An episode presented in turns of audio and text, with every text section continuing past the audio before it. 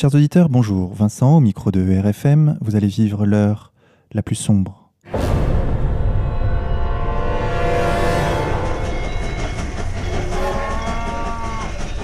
Chers auditeurs, pour cette neuvième émission, nous vous proposons un programme spécial suisse. Nous parlerons de son histoire, sa douceur de vivre, mais aussi et surtout de son organisation politique. Pour parler de tous ces sujets, nous accueillons aujourd'hui quatre personnalités, toutes attachées à la Suisse. Alain Soral, bonjour. Bonjour. Merci d'être avec nous aujourd'hui. Vous êtes le président d'Égalité et Réconciliation et pour ceux qui l'ignoreraient, vous avez la double nationalité franco-suisse. Nous allons en parler tout à l'heure. Alimoudine Ouzmani, bonjour. Bonjour. Vous êtes journaliste indépendant à Genève. Vous avez publié chez Contre-Culture un entretien écrit avec Gila Tatsmon intitulé Du tribalisme à l'universel. Merci à vous d'avoir accepté notre invitation. Je vous en prie. Pascal Mancini, bonjour. Bonjour. Alors vous êtes un athlète suisse, spécialiste du sprint, c'est ça? Exactement. Vous détenez le record de Suisse du 4 x 100 mètres et vous êtes fait connaître par le grand public pour avoir effectué diverses quenelles et autres gestes polémiques à la fin de vos compétitions sportives. Vous nous en direz plus tout à l'heure. Joseph Navratil, bonjour. Bonjour. Vous êtes secrétaire de l'UDC, l'Union démocratique du Centre pour la ville de Genève. Vous avez été candidat au Conseil national au Parlement. Tout à fait. Merci d'avoir accepté notre invitation. Je vous en prie. Chers auditeurs, comme chaque semaine, je suis accompagné de mon complice Xavier de la rédaction d'égalité et réconciliation. Xavier, bonjour. Bonjour Vincent, bonjour à tous. Messieurs, nous allons aujourd'hui procéder de la façon suivante. Si vous êtes d'accord, nous parlerons dans un premier temps de la Suisse, puis nous aborderons ensemble divers sujets d'actualité. Êtes-vous prêts pour l'heure suisse la plus sombre? On est prêt. C'est parti. Alors beaucoup d'auditeurs, j'imagine, connaissent de la Suisse ce que nous savons tous, les banques, les montres, la neutralité malgré une grande tradition militaire, et un peu la douceur de vivre. Mais il y a un sujet que je voudrais aborder en priorité. Alors je vous pose la question à vous, Ali Moudine Ousmani. La démocratie en Suisse, comment ça marche? Alors déjà, c'est une démocratie directe ou semi-directe, euh, selon l'appellation de certains. Donc le peuple élit le Parlement qui lui-même élit l'exécutif. Donc euh, le- le- l'exécutif, c'est le conseil, le conseil fédéral qui est composé de sept membres. Euh, récemment, le 18 octobre, on a élu un nouveau Parlement. Donc le peuple a la possibilité de s'exprimer, notamment grâce à l'initiative populaire. Il suffit de 100 000 signatures, mais il faut aussi que ça passe la rampe du Parlement. hein. Donc on vote environ quatre fois par an. Donc le problème, c'est que l'exécutif qui traîne des pieds pour appliquer euh, les décisions pop- populaires est parfois un peu critiqué. Euh, Il n'y a pas de personnification du pouvoir en Suisse. Ce serait inimaginable qu'un Alain Soral soit persécuté par le pouvoir comme c'est le cas en France. Et euh, je crois savoir d'ailleurs, euh, Joseph Navrati, vous êtes euh, donc représentant de, de l'UDC pour Oui, la ville de Genève. Tout à fait, je suis Vous secrétaire. Vous avez gagné euh, des élections dimanche dernier, c'est ça? Euh, Voilà, mon parti, oui, a, a gagné haut la main. Euh, nous avons obtenu euh, 29,4% des, des suffrages. Et quelle est la ligne de votre parti exactement? Est-ce que vous nous Ah, si vous voulez, c'est le, le seul grand parti patriote et nationaliste. D'accord. Donc nous défendons notamment la neutralité suisse, l'armée de milice, et euh, une chose importante pour nous est cette euh, non-entrée dans l'Union européenne. Et euh, donc la Suisse, bien sûr, n'est pas dans l'Union européenne. Et est-ce que ça a des avantages pour vous, pour votre pays? Oui, tout à fait. Ben, quand, on regarde- quand, quand on voit en fait la situation économique de nos voisins, euh, la nôtre est enviable. Nous avons nos problèmes, mais, euh, mais on n'a pas les mêmes taux de chômage. Pour vous donner un exemple, dans mon canton, le chômage est à à peu près 5,5%. D'accord. Mais vous êtes dans l'espace Schengen malgré tout? Tout à fait, oui. D'accord, ok. Mais- Donc il y a des flux migratoires en Suisse actuellement? Euh, oui, mais le, le- le- le peuple a commencé à grogner et le, le gouvernement euh, l'a entendu euh, dernièrement, en fait. Nous avons eu la- l'intervention de, de l'armée maintenant aux frontières, euh, qui, qui vient seconder en fait les gardes frontières. Alors, si je peux me permettre de compléter, Bien sûr. Euh, la Suisse n'est pas touchée par le flux migratoire des Syriens qui préfèrent aller en Allemagne ou en Suède. Et Oui, par- d'ailleurs- d'ailleurs, j'aimerais rajouter là-dessus que, hum, en fait, encore une preuve du fait que cette, euh, cette euh, migration de masse, cette immigration de masse est organisée, c'est que maintenant, euh, il y a des gens en fait qui informent les migrants d'où aller. Euh, ils leur disent euh, la, la Suisse, c'est peut-être pas le meilleur plan. Va en Allemagne ou va en Grande-Bretagne, vous voyez. Et euh, la population suisse vis-à-vis de ça, elle en... quelle est sa réaction? Parce que donc vous, il faut le dire, l'UDC c'est un parti qui est considéré comme un parti d'extrême droite, Tout à en fait, Suisse, oui, comme, ça. Comme le Front, na- les- le Front National en C'est à- France. C'est à peu près l'équivalent, même si évidemment il y a des différences, euh, rien que du fait que la, la Suisse a ses, a ses particularités. D'accord. Xavier? Oui, c'est le parti dont la figure de proue est Oscar Freisinger. Je crois que vous êtes euh, dans le même canton. euh, vous avez des Non, rapports. non, euh, lui est valaisan, je suis de Genève. Ah, d'accord. Mais euh, nous nous sommes rencontrés, on est d'accord sur euh, de très nombreux points. Il a un peu, euh, sa position a un peu évolué, notamment au contact d'Alain Soral. Il me semble qu'il a un peu nuancé ses propos sur Et puis bon, il est aussi assez proche de, de Slobodan Despot. voilà, Je et pense qu'il est aussi un petit, un petit il peu est as- influencé. il est plutôt dans la critique de, de l'impérialisme euh, états-unien euh, notamment. D'accord. si, si je peux intervenir, je on avait débattu, lui et moi. euh, D'ailleurs, c'est un type assez sympathique. Mais à l'époque, il y avait eu un petit problème, c'est qu'il disait pas tout à fait la même chose euh, à l'antenne que hors antenne. Et hors antenne, il était beaucoup plus proche de moi qu'à l'antenne. Moi, je pense qu'après, en, en tant que politicien, Oui, il, est, il est tenu à certaines, à certaines mesures et puis à, certaines, à respecter certaines normes hein, de la politique euh, officielle. quoi. tout à fait. Et euh, dans le système politique euh, euh, suisse, est-ce qu'il y a, comme en France, une, euh, une influence très forte du lobby juif? Puisqu'on sait qu'en France, bon, le CRIF a cette importance. Est-ce qu'en Suisse, c'est le cas? Parce que là, je me tourne vers euh, Pascal Mancini. Je crois que Pascal, toi, tu as eu des problèmes avec des, donc, des quenelles que tu as faites euh, à la fin des compétitions sportives. Qu'est-ce qui t'est arrivé exactement? Bah, j'ai fait euh, quelques références à Dieudonné en faisant une quenelle lorsque j'ai fait champion suisse sur la ligne d'arrivée. Et c'était passé un peu inaperçu, mais en fait, quelques jours après, un, journal a, mis ça en première page, la photo de la quenelle. Et après, ça fait un, gros buzz. Et j'ai réitéré avec des au-dessus euh, le soleil. Donc c'était assez, assez marrant. Par contre, euh, la suite l'était un peu moins, puisque j'ai eu pas mal de pression de la Fédération suisse d'athlétisme. Et en fait, euh, j'ai su que c'était la, la CICAD, donc, euh, qui est l'é- l'équivalent de la LICRA en Suisse, qui avait appelé la fédération pour, voilà, pour dire que c'était des gestes antisémites. Bon, Excuse-moi, en Suisse, on est tellement chanceux qu'on a non seulement la CICAD, mais aussi la LICRA. Ah, Ouais, c'est vrai. Vous avez les deux? On a les deux. On est vernis. Mais la LICRA, euh, on l'entend moins. Oui, pas tout à fait. C'est c'est la CICAD qui fait tout le boulot. Mais là, du coup, tu peux encore concourir? Tu peux euh, faire des compétitions? Donc en fait, j'ai eu beaucoup de pression, même euh, de suspension, c'est-à-dire que j'aurais pas pu courir pendant une année, deux ans. Et j'ai pris un très bon avocat qui m'a très bien défendu, Maître Junot, qui a défendu euh, pas mal de gros poissons, déjà, dont Jean-Marie Le Pen ou des gens comme Garaudy aussi. Et hum, bah, il, a, il a envoyé une, une- grosse lettre à la fédération, il a, il a renversé la pression. Et depuis, en fait, j'ai plus de nouvelles. Donc, euh, normalement, j'aurais dû être, euh, avoir une sanction, un, blâme ou quelque chose comme ça. Et j'aurais dû enlever, en fait, toutes mes images voilà, qui faisaient allusion à, à Dieudonné, même euh, des, trucs aussi banals qu'un smiley d'ananas ou une photo où je mange euh, de l'ananas. euh, et j'aurais dû enlever ça de, de mon, mon Facebook, de ma fanpage Facebook.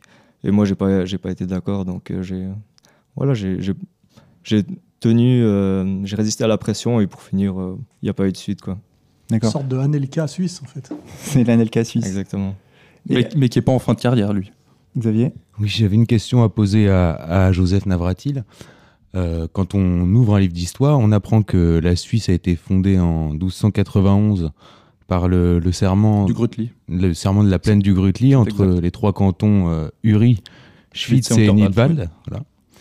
Et qui a été renouvelé en, en 1307. Et pourtant, quand on va sur Wikipédia, on apprend que c'est un, c'est un mythe fondateur. Alors, y a-t-il une, une offensive révisionniste euh, sur l'histoire de la Suisse? Bon, je ne pense pas qu'on puisse euh, comparer ça à un autre révisionnisme qui s'occupe d'une autre, euh, autre période historique. Par contre, oui, ce qui est certain, c'est que c'est- un mythe fondateur. Il n'y a pas tellement en fait, de, de base historique pour ça, mais ça n'enlève rien en fait à sa valeur. Euh, c'est une valeur euh, Quelle est son originalité, sa portée? Qu'est-ce que ça institue dans la tradition politique Bah, je suisse? dirais que ça crée une, une cohésion, une union entre les habitants suisses. C'est symbolique Sur, en sur fait. un mode euh, fédéral, surtout. Tout à fait. Tout à fait. Et c'est l'union fait la force. Euh, parce qu'en fait, la- pourquoi la Suisse s'est créée C'était parce qu'elle avait des voisins très puissants qui lorgnaient euh, sur, sur ses territoires. L'idée d'une confédération, en plus avec trois langues. Hein. L'union fait la force. Quatre, Quatre, en fait, avec le romanche. Oui, le romanche, oui. Tout à fait. Oui. D'ailleurs, par exemple, enfin, moi, j'aime bien parler de Genève puisque je suis de là. Ça fait 200 ans que nous avons rejoint la Confédération. Et pourquoi? C'était parce que nous avions été envoyés par, euh, La par la France. France, n'est-ce pas, napoléonienne? Et la France napoléonienne s'est fait foutre dehors par les Autrichiens menés par euh, le général Bubna von Leibniz, Qui Et, était euh, tchèque d'origine. tout à fait, une autre fierté. Et, euh, et suite à ça, en fait, euh, bah, stratégiquement, la, la- la- la Genève s'est dit pour pas retomber sous le giron d'une puissance ou d'une autre, euh, rejoignons cette confédération. Donc, alliance militaire, n'est-ce pas? Et comment vous voyez l'avenir de la Suisse, les évolutions politiques possibles? Eh bien là, regardez, suite aux, aux- aux élections de dimanche, c'est plutôt bon signe. Le, le peuple a envoyé un signal clair. Il ne veut pas d'une immigration de masse. Il ne veut pas d'Union européenne. Il veut renégocier les bilatérales. Parce que je ne sais pas si vous êtes au courant, mais nous avons euh, tout, euh, un, Une série d'accords. une série d'accords tout à fait passés avec euh, l'Union européenne. Et donc euh, là, en fait, dans, dans le cadre de l'application donc, de ces votations du 9 février que nous avons évoquées brièvement, donc, euh, qui, se, qui se nommait contre l'immigration de masse, euh, nous allons, donc, si le, le Conseil fédéral applique la décision populaire, nous allons dénoncer ces accords bilatéraux et les renégocier, euh, notamment en ce qui concerne la libre circulation des personnes. En fait, c'est pareil euh, en, Su- en Suisse qu'ailleurs. C'est-à-dire que les élites sont très, très collabos au processus mondialiste. Et la base euh, d'instinct est, est pour maintenir son, ses, spécificités. Oui, tout à fait. Hein. D'ailleurs, je m'étais souvent demandé quelle était la raison, puisque les, les politiques suisses ne sont pas connus pour être corrompus jusqu'à la moelle. Mais ce qui se passe, et j'en ai parlé d'ailleurs avec Oscar, euh, nous étions tombés d'accord sur le fait que c'est une, sorte de, de garantie pour une retraite euh, douce. Euh, pourquoi pas Bruxelles, par exemple, avec un petit poste payé, vous voyez. Joseph, on entend souvent parler des, des lanceurs d'alerte et on remarque que souvent ils s'en prennent à l'Union des banques suisses, à l'UBS, et beaucoup moins à, à Wall Street. Est-ce que comment vous analysez euh, ce phénomène? Regardez, il y a une, une lutte à mort dans le, dans le secteur financier.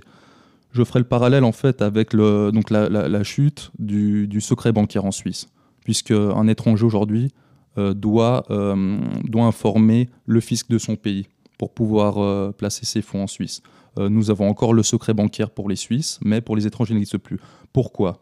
Parce que justement, il y, a, cette guerre entre, différentes places financières, et je, je peux même m'avancer et dire qu'il y a une guerre entre, si vous voulez, le- le- l'Europe continentale, latine quelque part, ou germanique, et anglo-saxonne. Euh, ce qui se passe, c'est que donc au- aujourd'hui, un étranger ne peut plus placer ses fonds ici, enfin ici, chez nous, en Suisse, mais par contre, euh, ces fonds, ces mêmes fonds, seront les bienvenus dans le Delaware, dans la City de Londres et euh, en Asie du Sud-Est. Donc euh, c'était juste euh, une question de concurrence. C'est pas pas une question de, de, hum, comment dire euh, d'honnêteté ou, Ou euh, d'éthique. ou- ou de morale tout à fait d'éthique. Mais c'est le poumon C'est- économique de la Suisse qui est attaqué. Ah oui, tout à fait. Mais moi, en- en- je, je pense honnêtement que les Suisses ont toujours su s'adapter. Euh, Rappelons-nous que la Suisse était un pays pauvre à la base. Nous sommes sans ressources, sans ressources naturelles. Euh, grâce au génie suisse, euh, nous avons réussi à nous en sortir. Euh, L'horlogerie, euh, le- le- le- l'industrie de précision, la mécanique de précision, euh, je pense qu'on va nous rebondir. Mais peut-être qu'à un moment, il faudra aussi se retrousser les manches, retourner à la ferme et pas juste Il y, spéculer. il y a un paradoxe sur la Suisse qui est très peu connu des Français, parce que moi je suis binational, je le sais, c'est qu'on présente toujours la Suisse comme un pays euh, pacifiste, ce qui est vrai, mais ce qu'on oublie, c'est que les Suisses, la- le premier métier des Suisses, qui était un, un- C'était mercenaire. C'était Mercenaires. mercenaires et qu'ils ont fourni les soldats de toutes les armées Jusqu'à Marignan, jusqu'à. Marignan, voilà. puisque, Parce qu'on s'est pris une fessée. puisque les armées royales étaient des armées de, de, de payées, c'était pas des armées de conscription. Et en fait, beaucoup de belles batailles dont on s'enorgueillit sont des batailles en fait en, en apparence de Français contre Allemands ou Anglais de l'époque, mais en réalité, c'est des batailles De Suisse contre Suisse, voilà, ouais. tout à fait. C'est assez- C'est-à-dire que c'est un pays de militaires, les Suisses. hein. Suisse- les gardes suisses euh, au Vatican. Voilà, Oui. c'est c'est tout ce qui reste. Et puis de- c'est de un pays où chaque soldat fait des, des périodes euh, tous les ans et il a son pactage chez lui avec son arme, etc. Il faut le savoir. hein. Le citoyen soldat. Il peut, il est mobi- on peut mobiliser l'armée suisse en trois quarts d'heure ou un truc comme ça. hein. C'est le principe. Oui. Donc un pays qui a encore des, des bases euh, solides au niveau de la, de la souveraineté. Quel regard portez-vous sur, euh, sur la France actuelle, son évolution? Ben, je, je ne peux faire qu'un triste constat. Euh, quand on se souvient de l'Empire français et qu'on regarde l'état de la France aujourd'hui, euh, enfin, je sais pas, si, si j'étais français, je pense que je, je serais aussi mé- mécontent et, et peut-être que j'irais même plus loin. Pascal? Euh, bah, c'est vrai que nous, on, a toujours l'impression que Paris, c'est extraordinaire, euh, que c'est beau, la Tour Eiffel, etc. Mais la première fois que je suis venu, alors que pourtant j'a- j'avais pas encore euh, écouté beaucoup de Soral, j'ai remarqué que ça ça tournait pas pas vraiment rond, qu'il y avait pas mal de, problèmes. Et puis j'ai été un peu déçu, c'est vrai. Après, c'est vrai que je trouve aussi à Paris le, de très beaux monuments. Il y a vraiment le, le plus beau et aussi le, le plus mauvais, on va dire, à Paris. Ce qui est, notoire quand on, bah, pour un binational, c'est l'incroyable arrogance de la France sur les idées de démocratie, tu sais, avec cette idée que c'est eux qui ont inventé toutes ces idées avec Montaigne, la Boétie, etc. Euh, la France donneuse de, conseils démocratiques et d'exemples démocratiques, alors que la Suisse est un pays beaucoup plus dans les faits démocratique que la France, et que vu de Suisse, la France est pratiquement une monarchie, une monarchie républicaine. Quand on voit les privilèges attachés à la, à la fonction présidentielle, euh, la, le coût, le coût des politiques en France par rapport au coût des politiques en, en Suisse. Et par rapport au pouvoir d'achat du, du, du, du, français du quotidien, quoi. C'est ça qui est dingue. En Il y a un décalage. Euh... C'est ce décalage est assez marrant, c'est que la, le Suisse il, il, rigole de voir le Français donner des leçons de démocratie à la terre entière, alors que vu de Suisse, la France est une, mona, est une, euh, une république bananière pratiquement. Hein et c'est Rousseau qui était citoyen de Genève, je crois que c'est le début de, Comme moi, de ses confessions. Comme moi, ouais. oui. Bah, Rousseau, c'est un petit jeune voix qui était, euh, qui, qui, était apprenti chez son oncle, apprenti horloger chez son oncle, qui a pris son baluchon et, et qui, qui, est monté, monté Paris, à Paris, quoi, ouais. comme moi, et qui a vu tout le tout le paradoxe et déjà tout le mensonge de, de ce qu'on appelle le, le, le monde culturo-mondain français, à la fois fascinant et très mensonger.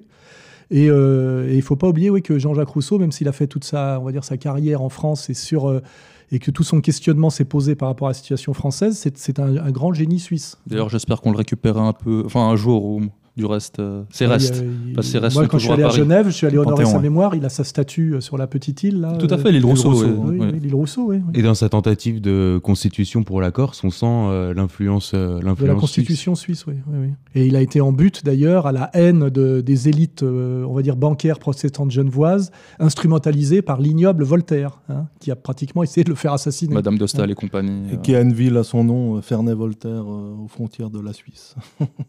Donc c'est, c'est, cette histoire Voltaire-Rousseau est une histoire très suisse. Hein. Ali Moudine, vous êtes journaliste indépendant à Genève. Comment on peut exercer le métier de journaliste en Suisse? Alors moi, je suis pas affilié à un média en particulier. Je propose mes articles. Ils peuvent me les acheter ou non. C'est, c'est selon leur bon vouloir. Je pense qu'en France, c'est aussi possible, mais... C'est de plus en plus dur. Hein, c'est de plus en plus dur. Ouais, ouais. Il y a eu une, un effondrement du statut du journalisme en France qui a commencé à partir des années 85 où avant il y avait des comités de rédaction où, les, journalistes faisaient un journal, et on est passé au statut du pigiste généralisé, hein, comme si on était passé du, statut de propriétaire terrien à journalier agricole. Aujourd'hui, hein, comme je l'ai dit, euh, un journaliste en France aujourd'hui, c'est une pute ou un chômeur, et d'ailleurs de plus en plus, c'est une pute au chômage. Et lorsque, comme vous savez, je publie parfois pour, euh, pour le site de R, j'ai la fierté de vous dire aujourd'hui, euh, j'ai ma carte de chômeur dans ma poche. Oui, ça a coûté cher. Avec Joseph, euh, nous avons créé un, un média qui s'appelle lapravda.ch. Alors, on n'a pas de, de, moyens, mais on a la chance d'être euh, souvent relayé par Égalité et Réconciliation, euh, ce qui nous procure pas ce mal qui nous offre une visibilité, bien sûr, bien sûr. Alors, il y a une question qui est, qui est assez euh, intéressante. Enfin, c'est étonnant du point de vue de la France. La Suisse est une nation qui regroupe quand même des communautés, euh, donc quatre communautés, il me semble. Est-ce que euh, comment se passe cette euh, Est-ce qu'il y a une cohésion en Suisse entre ces communautés? Est-ce que vous considérez que vous êtes une nation à part entière? Comment s'articulent euh, ces communautés entre elles? Alors les, nous on fait partie de la minorité romande qui, qui francophone donc francophone donc qui représente moins de 30% de la population. Euh, on n'a pas l'impression d'être une minorité. Veut, et donc c'est pour ça que ça marche parce qu'on chaque canton a, a, a ses propres lois donc, euh, donc les, les, romans n'ont pas l'impression d'être d'être opprimés. Chacun a son autonomie en fait, c'est ça. Il y a pas. Eh ben, c'est une confédération. C'est pas centralisé, pas une donc nation on... au sens français du terme. C'est une confédéra confédération helvétique. Hein. Ça ressemble plus aux États-Unis à la limite. Ouais. Sans les dérives. Alors en tant que Français, il y a un aspect de la Suisse qui nous est euh, qui nous est connu, c'est euh, l'aspect euh, des cette question que vous appelez la question des frontaliers, c'est-à-dire tous ces Français qui viennent travailler en Suisse parce que le, le salaire est une fois et demie ou deux fois supérieur. Je crois que à l'époque, des... à l'époque où ma mère était travailleuse frontalière, parce que j'ai vécu à Annemasse, c'est pour vous dire que je viens de loin quand même, hein, et ma mère travaillait à Genève comme elle était euh, clerc de notaire. Euh, le, le, rapport, c'était x4, c'est-à-dire qu'elle gagnait, euh, à l'époque, c'était 1000, ça, ça, correspondait à, à 10 000 francs.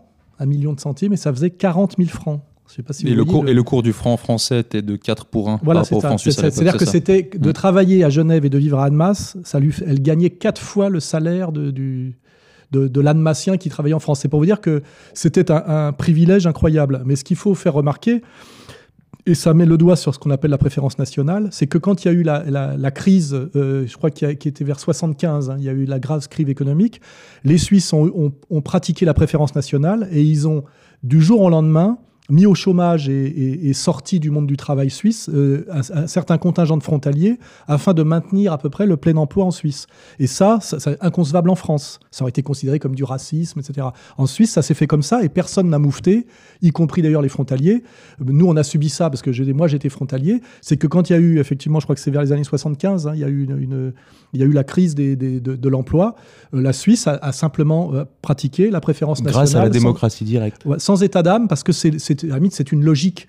La Faire préférence passer les siens avant une- les autres. Bien sûr, est une Elle a logique. exporté euh, son chômage. Donc la question des, des frontaliers est encore euh, essentielle dans le débat. euh, Bah, ce que je peux vous dire déjà, j'aim- j'aimerais rajouter que donc nous avons ces travailleurs français et même allemands hein, de l'autre côté qui viennent en Suisse, mais de l'autre côté, euh, il y a de nombreux Suisses qui vont s'installer en France. Oui, parce eux, c'est pour les loyers. Tout à fait, le, le Ouais. prix de l'immobilier en général. Donc il y a un double. Donc ça va dans les deux sens. Euh, ensuite, autre conséquence, c'est le, le- le- le- la, la surenchère euh, au niveau du prix de l'immobilier en, en France voisine pour nous. Ça fait monter les prix, Donc ouais. euh, oui, ça c'est assez dingue. Pour le, pour le, en fait, le, français qui vit dans cette région mais qui bosse pas en Suisse, il est, il est cuit. Il est cuit. Ensuite, politiquement, qu'est-ce qui se passe? Euh, Nous avons eu un, en fait, d'anciens membres du- de l'UDC, donc de mon parti, qui ont fondé un parti qui s'appelle le Mouvement Citoyen Genevois. Et eux, en fait, ont fait de cette lutte contre le travailleur euh, frontalier leur fonds de commerce. Personnellement, je trouve que c'est assez dégueulasse parce que le travailleur, en fait, en tant qu'individu, euh, chaque personne essaie de s'en sortir comme elle peut pour nourrir sa famille, payer ses factures.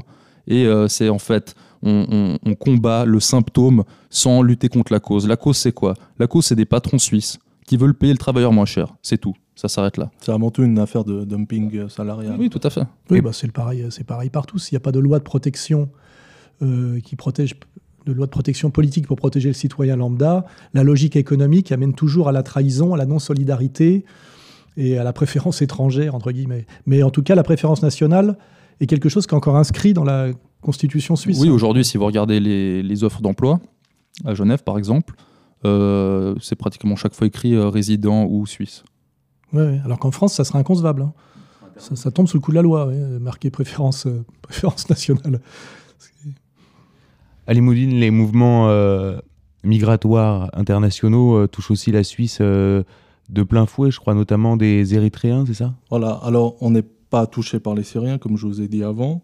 Par contre, euh, il y a beaucoup de jeunes hommes érythréens qui vivent aux dépens de l'aide sociale. Qui- 70% sauf erreur. hein. même 90%, dans- je- il me semble. Euh, donc c'est une immigration assez problématique. Le, le- le peuple ne, ne comprend pas pourquoi on lui impose une telle euh, immigration. Oui, après, en plus, il y a la... parce que justifient en fait leur présence en Suisse par, euh, par une situation politique difficile dans leur pays. Mais lorsqu'on voit certains de ces Érythréens qui vont passer leurs vacances dans leur pays d'origine, on se demande où est le risque ou le. Vous voyez Et alors, il y a eu cette affiche, euh, choc de, l'UDC avec euh, les moutons blancs et, le mouton noir qui avait fait euh, scandale en France, peut-être même plus en France qu'en Suisse. Est-ce que, quand vous faites les marchés pour vous faire élire et ainsi de suite, l'immigration est devenue une préoccupation centrale auprès de l'électorat? Bon, cet été, comme vous le savez, les médias en ont vraiment fait le sujet de l'été, le sujet chaud. Donc évidemment, ça s'est reflété sur la population. Les gens étaient inquiets de, de- de- de voir en fait ces hordes euh, se déverser sur l'Europe. Et je pense que cette situation a quand même eu une conséquence sur les, les- les élections de, de dimanche dernier. Et vous avez une marge de manœuvre, euh, maintenant que vous avez gagné des élections euh, sur ces thèmes-là, vous pensez avoir une marge de manœuvre réelle ou Ah oui, tout à fait. Alors là, ça, ça a vraiment donné raison à mon parti, qui se bat depuis toujours en fait contre l'immigration de masse. Et Vous voyez concrètement, ça, le- ça- ça a confirmé euh, en fait nos théories. et le système politique suisse vous donne les moyens d'agir ou euh, Il va devoir. Enfin, je veux dire là, on, on, majorité, euh, voilà. Alors, actuellement, c'est une ministre socialiste, euh, Simonetta Sommaruga, qui est en charge euh, notamment des questions d'asile. Le moins qu'on puisse dire, c'est que sa politique est assez laxiste. Et le, le taux d'acceptation des requérants d'asile est, est très élevé. Je crois que ça doit être de l'ordre de 65%. Alors qu'en France, je pense que vous avez à peine 15% de, de requérants d'asile qui obtiennent le statut. Ouais, mais enfin, les Mais autres sont oui. tous clandestins sur le territoire. Je crois que c'est 93% qui Ouais. restent quand même sur le territoire. Donc nous, c'est la politique du clandestin généralisé. L'information est sur le site d'égalité et réconciliation. Question incidente intéressante. Est-ce que vous avez en Suisse, euh, comment dirais-je, des gauchistes du niveau de crétinerie et d'agressivité de la France Alors, on les croise tous les jours. Je les Alors- croise tous les jours. Nous, euh, on- avec notre média lapravda.ch, euh, nous avons été à des, des manifestations euh, de, de gauchistes en faveur de l'immigration et on a refusé de nous répondre ou on était très agressif envers nous. Euh, on nous a prié de On n'était partir. pas loin des situations dans lesquelles se retrouve parfois Vincent. Euh, Ouais, donc c'est international, cette, ce gauchisme. oui, je, je peux montrer ma solidarité envers Vincent euh, sur, sur ce sujet. Merci beaucoup. Ou du un- moins européen, peut-être pas international, mais européen. Je sais pas s'il y a les mêmes en Inde ou. Ouais, ouais, ou au Sri Lanka, intéressant de quoi. voir l'équivalent. Ouais. Bref, c'est le, le En tout cas, c'est pandémique. C'est pas endémique, malheureusement. Hmm. Au bout d'un moment, on les avait envoyés à Katmandou, mais ils sont revenus. c'est toujours dans le milieu étudiant. Hein Bien sûr, bien Oui, sûr. Des, toujours des gens les qui n'ont pas vraiment bossé de les, leurs mains. de, euh, les enfants de la voilà, bourgeoisie. qui sont loin de la réalité. Des punks à chiens. Avec le discours, euh, le discours droit de l'homiste euh, stéréotypé euh, et abstrait, comme ça. Oui, ces, gens, fait- ces gens sont payés pour, pour, leur, pour leur action, il faut le savoir. Oui, c'est ça, parce que souvent, en fait, euh, ils sont dans des assos qui touchent des, des, sub- subventions. Ça passe, ça passe Soros en Suisse. Oui, oui, il y a des- bah, parce qu'il y a beaucoup d'organisations internationales. Je connais une personne qui bosse pour une organisation qui, qui, qui lutte contre la détention des migrants et j'ai découvert sur Internet ah, que c'était financé par George Soros, quoi, Open Society Foundation.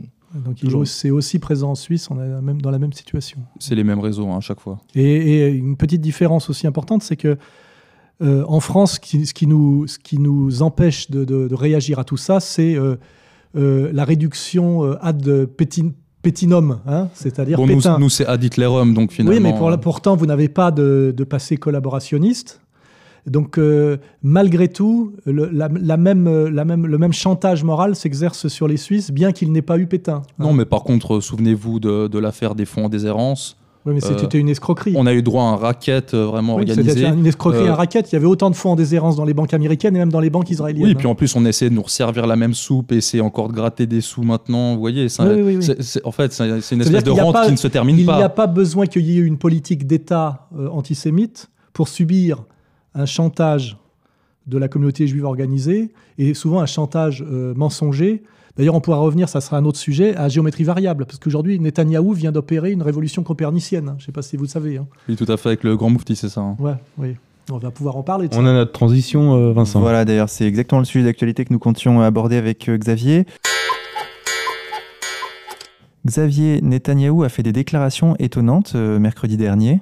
Oui, alors. Oui. Il a, il a quasiment rendu responsable euh, les Palestiniens et le, et le grand moufti euh, de Jérusalem de la, de la Shoah. Alors à quoi il faisait référence? Il faisait référence à en fait une, un accord qui avait été passé entre la Fédération sioniste d'Allemagne euh, et euh, l'Allemagne nazie et la, la banque anglo-palestinienne, donc qui était chapeautée par euh, l'agence juive, donc une organisation qui s'occupe de l'allié des juifs. Donc c'est un accord de transfert qui a été passé en 1933 entre, entre toutes ces parties. C'est un accord qui porte sur un transfert de population, des populations juives d'Allemagne en, en Palestine, alors euh, sous domination euh, Anglaise.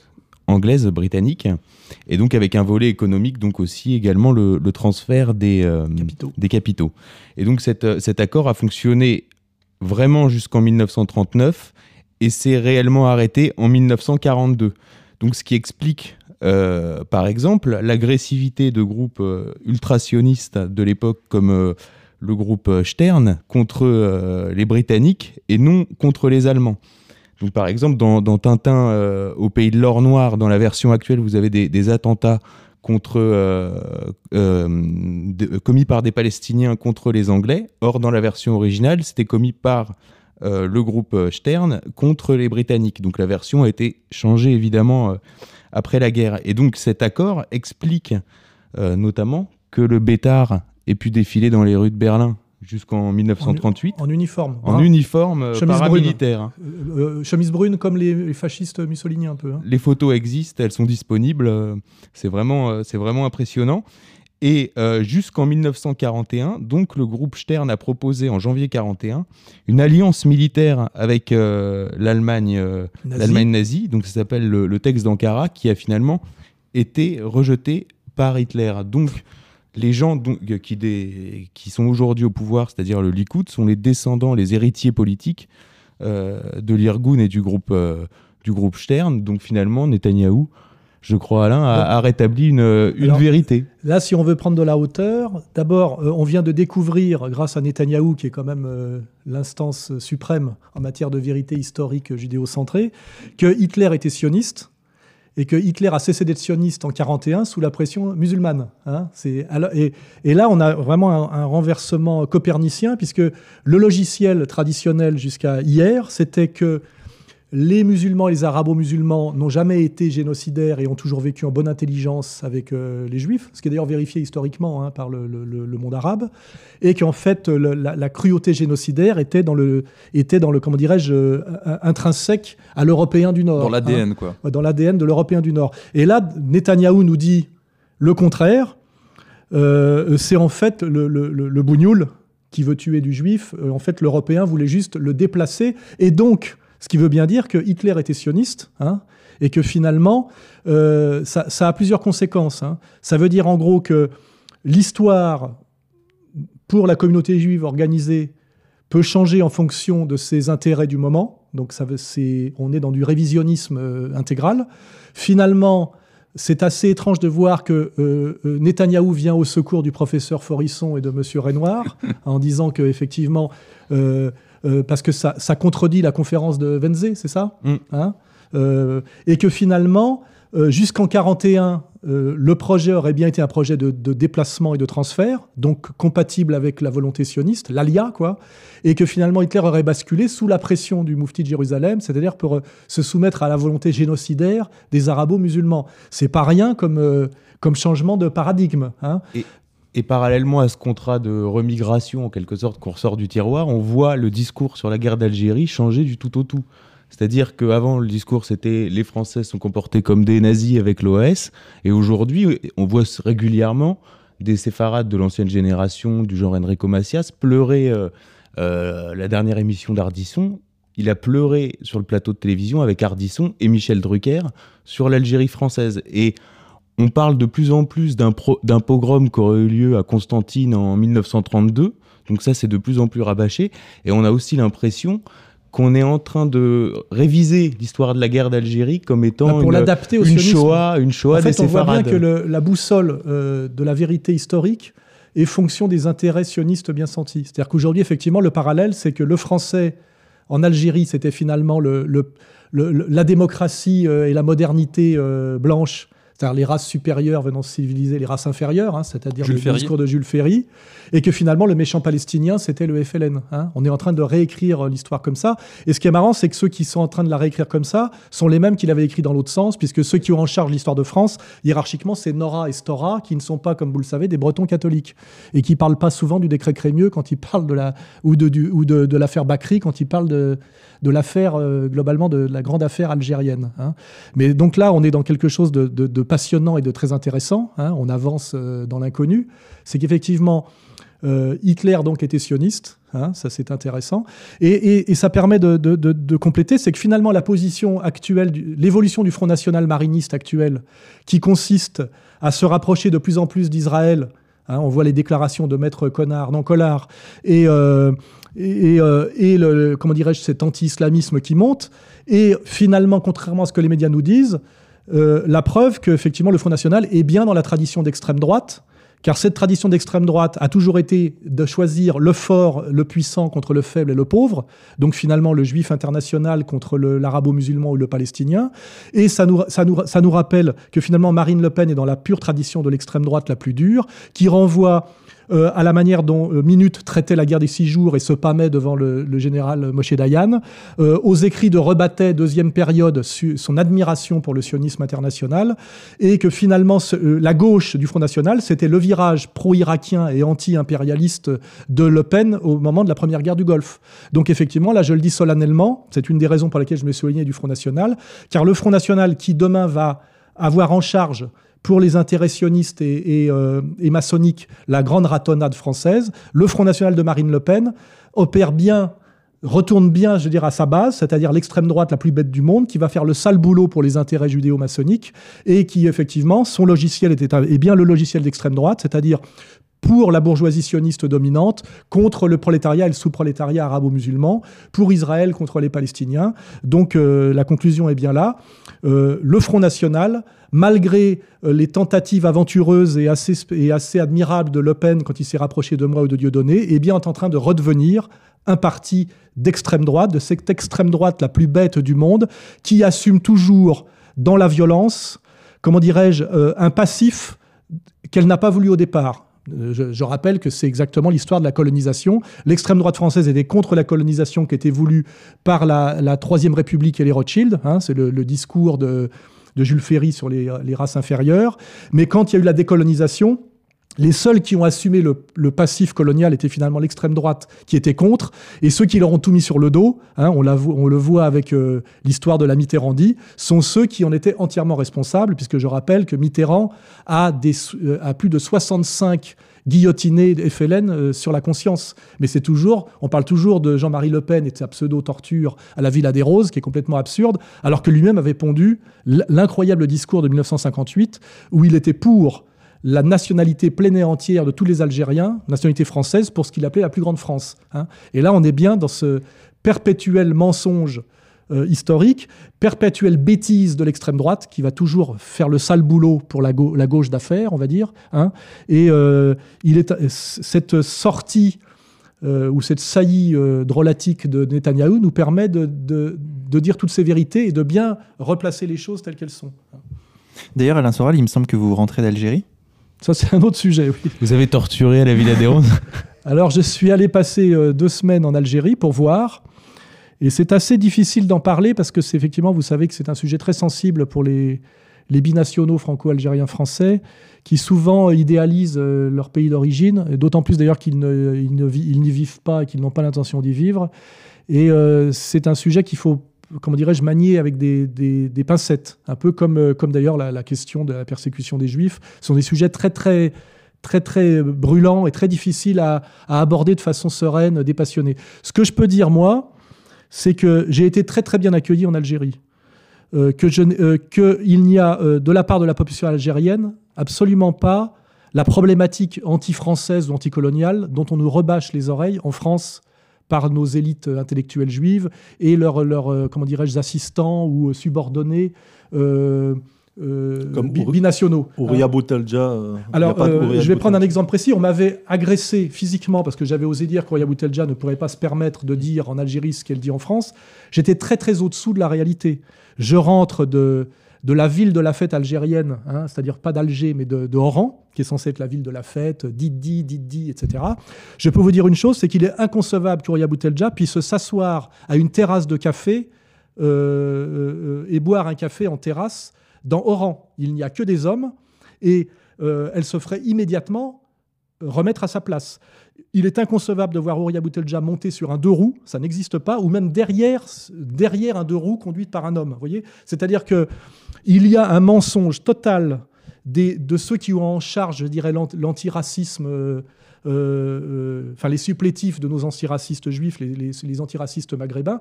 Ils mentent totalement sur la situation algérienne et ils maintiennent en France une haine raciale qui n'existe absolument pas en Algérie envers les Français. J'ai été très très bien accueilli là-bas, j'ai fait des tas de photos quenelles avec des jeunes, je suis, euh, j'ai eu la, joie de découvrir que j'étais assez connu là-bas. Et la problématique des Algériens d'Algérie, ce n'est pas euh, le passif colonial français, tout simplement parce que la colonisation est présente absolument partout, puisque toute la ville d'Oran est une ville française. Hein. Euh, elle était évidemment interdite aux, Arabes hein, à l'époque donc évidemment, on ne va pas dire que c'était l'extase à l'époque coloniale, mais euh, euh, pour les, Algériens d'Algérie, il n'est pas question de, nier de façon agressive la colonisation française, puisque c'est comme nous si on niait notre passé romain, vous voyez, en tant que Gaulois.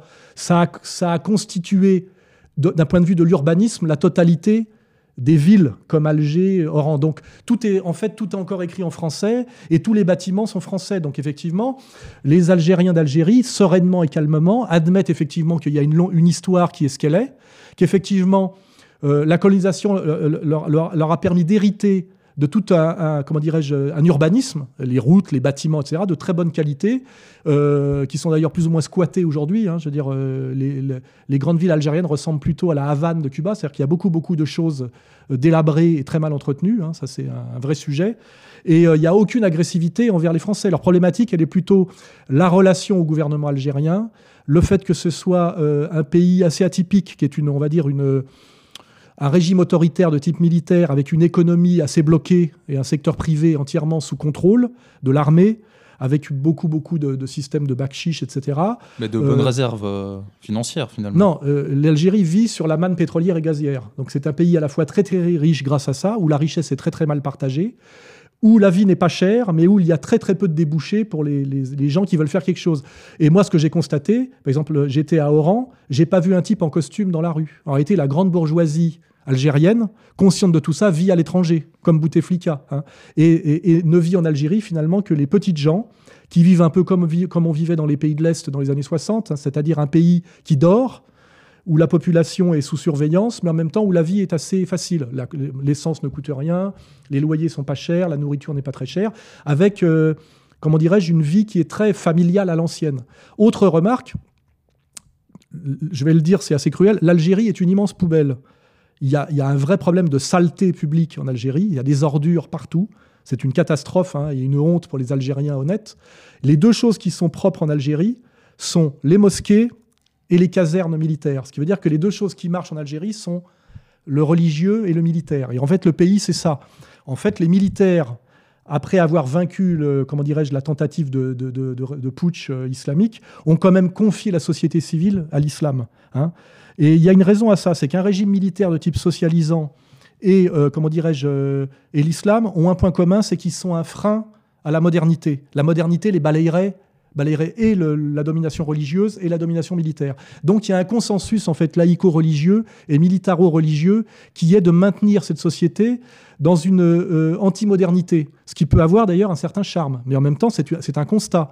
Quiconque veut participer à la modernité mondialiste est obligé de quitter le pays hein, pour vivre, euh, je dirais, une vie de winner ailleurs. Hein, voilà. Euh, L'Algérie est un pays qui est passé de 15 millions à 40 millions d'habitants depuis la décolonisation, où en fait euh, euh, il y a peu d'emplois, mais par contre où tout le monde vivote en famille, c'est-à-dire que les gens restent chez leurs parents euh, très longtemps, où toute la vie privée est quand même de, type musulmane. Hein, on entend l'appel du, du muezzin. voilà, c'est pas du tout. Ça prétend être une république socialiste. C'est quand même un pays d'islam. ce qui m'a choqué, moi je le dis, c'est que la grande église d'Oran, a été débaptisé et transformé en bibliothèque. Je ne sais pas ce que les musulmans penseraient. Ça aurait été transformé en mosquée, j'aurais trouvé ça moins euh, attentatoire. Hein. On voit la plus grande église d'Oran qui est une bibliothèque municipale, voyez euh, C'est-à-dire, euh, c'est une profanation, c'est une désacralisation. Je ne sais pas ce que penseraient les musulmans d'origine algérienne en France si on se permettait de transformer une mosquée en, gymnase, par exemple. voyez Ça, ça m'a particulièrement choqué. C'est-à-dire que euh, L'Algérie est un pays antichrétien, même si c'est une république soi-disant laïque et socialiste, euh, où la société civile est confiée à la gestion quand même de, l'islam. C'est un islam de collaboration avec le régime militaire. C'est un pays de chômage euh, massif, mais caché par la vie peu chère, et aussi par l'armée pléthorique. Et quand on, réfléchit à, cette armée omniprésente, il y a des casernes partout, très peu modernes hein, et très peu... en fait, l'armée algérienne a pour fonction elle ne fait la guerre à personne d'autre qu'à son propre peuple. Hein. C'est une police en fait. Oui, c'est une police, oui. Et puis aussi un moyen, de, comme dans les régimes de type socialiste qu'on a vu ailleurs, de, maintenir un certain emploi. C'est-à-dire que les débouchés en Algérie pour un jeune, euh, c'est souvent la fonction publique et notamment l'armée, voyez. Mais c'est une armée de fantassins, peu armés. Euh, mais par contre, il y a des casernes partout. Et tout ce qui est propre en Algérie, c'est les casernes et les mosquées. Tout le reste est sale. Je le dis, hein, je veux dire euh, sale. C'est-à-dire, il y a des ordures partout. Il y a un vrai problème de comment dirais-je de alors peut-être un euh, débouché pour Veolia ou... non non mais parce que parce que aussi il y a, y a, un gros gros problème de détournement d'argent public et puis aussi un problème euh, là où il faudrait se poser la question, comment les gens acceptent-ils de vivre dans un milieu plein d'ordures? Je plaisante pas, hein, euh, il y a des sacs poubelles partout. Euh, euh, c'est inconcevable. Pour les, pour, les, pour les Suisses, je pense qu'un Suisse qui débarque là-bas, il fait une dépression nerveuse dans les deux heures. Hein. Voilà. Donc c'est très différent du Maroc qui est un tourisme de Oui, à cause du tourisme sans doute, parce que l'Algérie n'est pas du tout un pays de tourisme. Quand j'ai voulu aller en Algérie, je suis allé dans une agence de voyage, on m'a dit nous ne faisons pas cette destination et elle est déconseillée par le Quai d'Orsay. Donc il y a bien une volonté en tout cas de la France, d'empêcher les Français d'aller en Algérie, ça c'est sûr. Et là-bas, effectivement, le tourisme n'est pas prévu. Par contre, je dois le dire, les Algériens sont très gentils très gentils. Je suis arrivé en tant que Français, euh, j'avais même une, croix euh, catholique euh, autour du cou. Il n'y a aucune agressivité de rue. la jeunesse un peu éduquée et, très, sensible effectivement à la, dissidence française. J'ai fait plein de photos dans la rue de Quenelle, etc. Parce que tout le monde a des smartphones hein, quand même là-bas. C'est un pays, je dirais, de, nonchalance et qui dort. Je pense que ça ressemble beaucoup à ce qu'étaient les pays de l'Est, euh, peut-être plus aujourd'hui, mais les pays de l'Est avant la chute du mur de Berlin. C'est-à-dire c'est un pays qui vit, comment dirais-je, sous... Il y a un couvercle. Hein. et c'est un pays où il y a énormément de jeunes. Dans la rue, on ne voit pratiquement que des, enfin, surtout des jeunes mâles, parce qu'en fait, les femmes, c'est quand même un pays d'islam, sont à la maison, ils rentrent à la maison à partir d'une certaine heure. Je vous le dis, dans les cafés, c'est très rare les cafés qui acceptent les femmes. L'immense majorité des cafés, il n'y a que des hommes. C'est pour ça que moi, j'aimerais bien lancer un défi à Oya Boutelja. On retourne en Algérie ensemble et elle me fait son numéro qu'elle fait en France en Algérie. Et on verra combien de temps elle tient avant de rencontrer de gros, gros problèmes. Alors que moi, à contrario, tous les jeunes Algériens que j'ai rencontrés me demandaient de faire des conférences et de parler en public pour faire ce qu'ils n'osent pas faire, c'est-à-dire critiquer le régime algérien. Ce que je m'abstiens totalement de faire parce que je ne suis pas Bernard-Henri Lévy. Je ne vis pas en Algérie et je n'ai rien à dire d'autre qu'un constat extérieur sur l'Algérie, n'ayant pas l'intention de m'y installer. Voyez Mais par contre, les jeunes Algériens qui m'ont parlé me demandaient tous de faire des conférences pour dire ce qu'ils n'osent pas dire, eux, sur le régime. Parce qu'effectivement, on ne va pas dire que c'est un régime de policiers violents, mais il y a quand même une, une tradition de, silence et de. Euh, on, ne, la ramène pas trop en Algérie. Il faudrait un sort algérien, en fait, c'est ça? J'en suis pas sûr, parce qu'en réalité, comme je l'ai dit, l'Algérie est, une exception qui, en fait, prolonge euh, dans ce pays, dans ce pays seulement, l'espèce d'équilibre issu de la guerre froide. Hein. Et c'est un pays qui est une. Euh, comment dirais-je, un peu comme, euh, comme Hibernatus. C'est un pays qui. C'est un des rares pays qui n'est pas encore passé sous la coupe du nouvel ordre mondial. simplement pour une raison simple.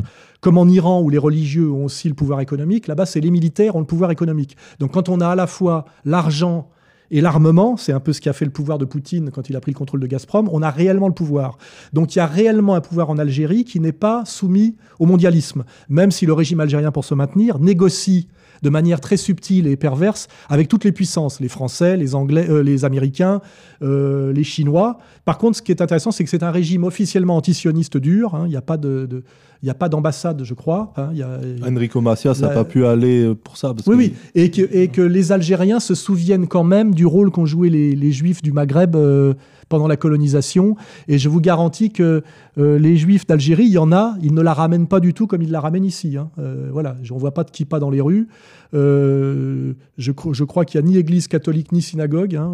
enfin, en tout cas, la, synagogue qu'on m'a montrée à Oran avait été transformée en mosquée, alors que l'église catholique avait été transformée en bibliothèque, où d'ailleurs il n'y avait personne. c'était un peu, c'était très déprimant à voir. Hein. Moi, c'est là que j'ai compris que j'étais catholique. Rentrer dans une église qui a été profanée, débaptisée, euh, ça, fait très mal. Hein. On voit qu'il y a quelque chose de très insultant et de très irrespectueux. Hein.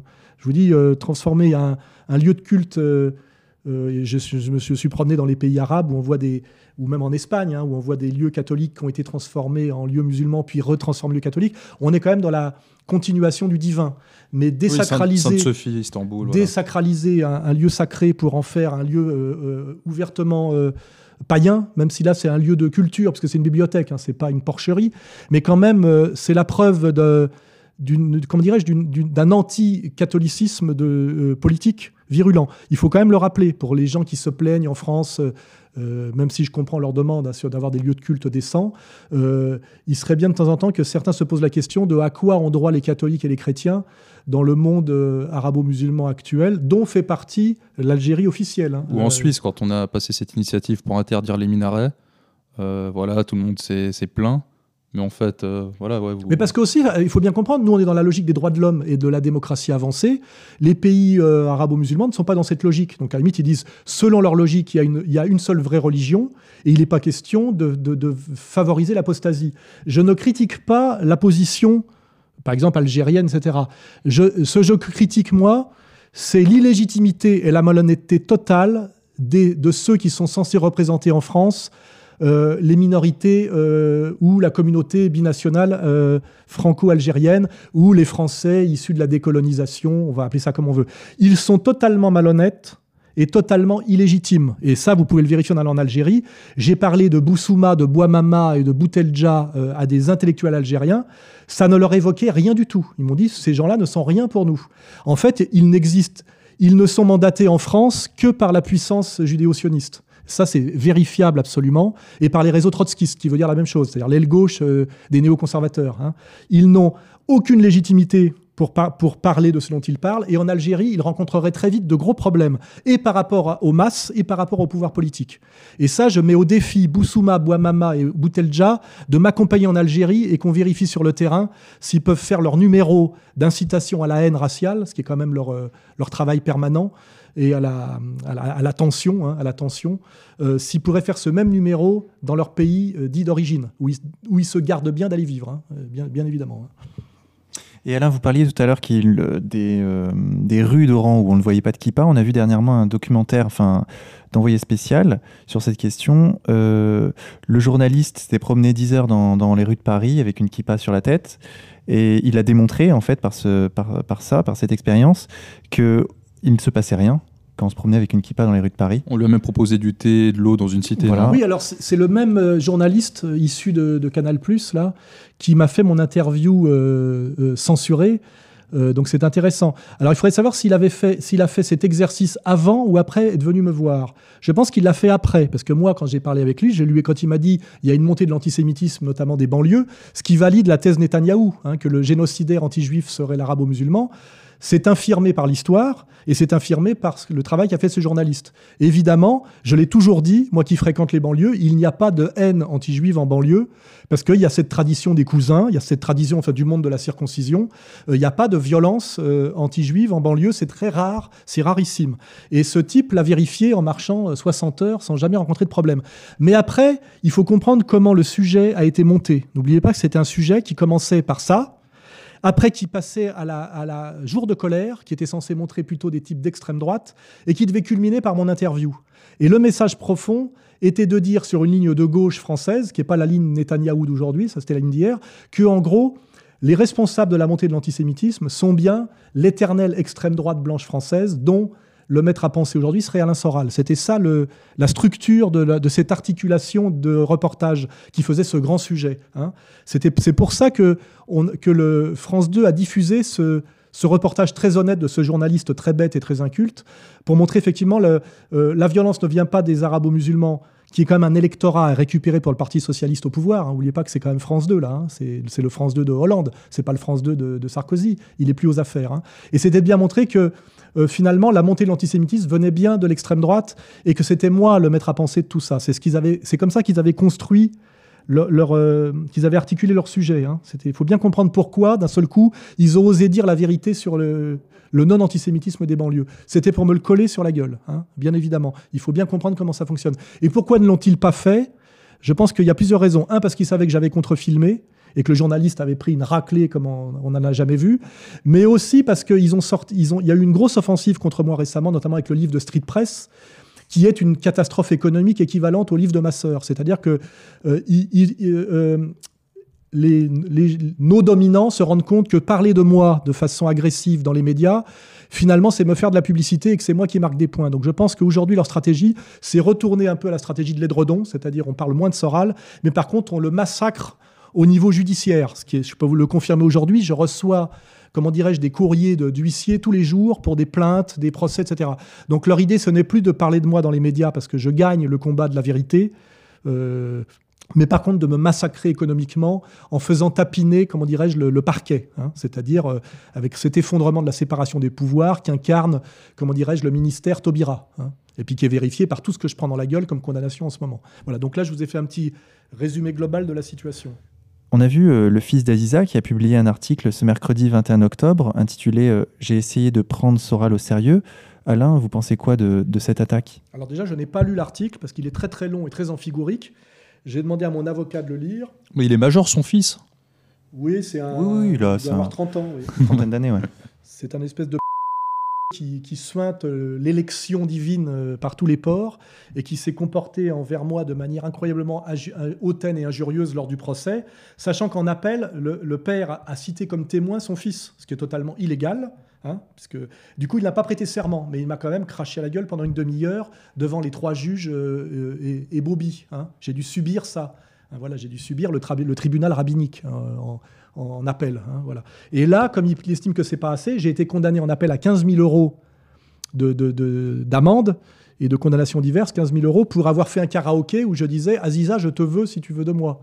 Pour vous dire, hein, euh, où est l'incitation à la haine. Et là, il prend un article dans le, le truc de Bernard-Henri Lévy euh, pour essayer de m'exterminer. Je crois qu'il y a des mots d'ailleurs qui sont employés. hein, euh, Soral la Mauviette. euh, il me traite de mauviette, il veut m'exterminer. Enfin, je sais pas trop. Mais parce qu'il mesure combien ce monsieur en fait? 1m65. D'accord. Non, non, mais là, bon, on- je pense que il y a vraiment une haine, une haine raciale et tribale qui s'exprime librement aujourd'hui, qui est la, le mépris total du, du go- de, de l'élu pour le goy. hein, il l'exprime parfaitement. Et puis il y a sans doute vouloir me pousser à la colère, dans, dans l'espoir que j'aurai une réaction physique. Parce que c'est vrai que, vous savez, mais, euh, dans la vie, vous voyez bien, c'est toujours les petits chiens qui aboient sur les gros. Et en général, les gros chiens regardent avec dédain les petits chiens aboyants. C'est rare qu'ils leur mettent un coup de dent. Mais euh, à la faveur de la fatigue nerveuse, ça pourrait arriver avec tout ce harcèlement. Donc je pense qu'il y a un réel espoir de la part de ce genre d'... C'est qu'à un moment donné, j'ai un geste un peu agacé à leur endroit, et là, il ne manquerait pas effectivement de faire jouer tout le système policier judiciaire dont ils ont le, le parfait contrôle afin de me faire embastiller, condamner, etc. Je pense qu'il y a euh, cette stratégie du harcèlement. C'est une réaction très féminine alors. Bah là, je pense qu'il faut lire Otto Weininger, oui, euh, oui, effectivement. Oui. Mais ce qui est marrant d'ailleurs, c'est qu'aujourd'hui, euh, mais ça, je pense que c'est toute espèce de confusion euh, qui est issue des sabras, etc. C'est que cette prétention, pour des gens qui ne sont capables que de tuer des femmes et des enfants avec des armes modernes et à distance, cette prétention d'incarner la virilité traditionnelle, c'est assez. Je pense qu'il il leur faut tout. hein. Ils veulent la totale. Je veux dire, le beurre, l'argent du beurre et le cul de la crémière. Pascal, le, le mot de la fin, peut-être? Bah merci, c'était sympa de de- d'être parmi vous aujourd'hui. Moi, je suis pas un intellectuel, donc j'ai pas grand-chose euh, à dire. Euh, je me contente de beaucoup écouter et j'en parle, je parlerai davantage euh, lorsque j'aurai plus de choses à dire. Un message pour les euh, auditeurs de l'heure la plus sombre? Bah continuer euh, à soutenir ER et puis on va gagner. Messieurs, merci beaucoup donc pour cette discussion. Je rappelle à nos auditeurs, à Limoudine, que votre entretien avec Gila Tatsmon du tribalisme à l'universel est disponible sur le site euh, Contre-Culture. Xavier, nous nous retrouvons la semaine prochaine avec comme invité Damien Viguier, l'avocat d'Alain Soral, Entre autres. entre autres. l'avocat des, des- des Syriens contre Fabius. C'est un gros combat, ça. Nous nous poserons la question de savoir si nous vivons encore dans un état de droit. D'ailleurs, Alain, vous êtes invité euh, pour l'émission, hein, si vous voulez venir. venir à chaque fois quand même, parce que j'ai tendance à monopoliser la parole, après on me le reproche. Chers auditeurs, nous allons conclure cette émission en musique sur les notes de Gila Tatsmon. Le morceau s'appelle Whistleblower et est tiré de l'album du même nom, disponible à la vente sur contreculture.com. Bonne écoute à tous et à la semaine prochaine.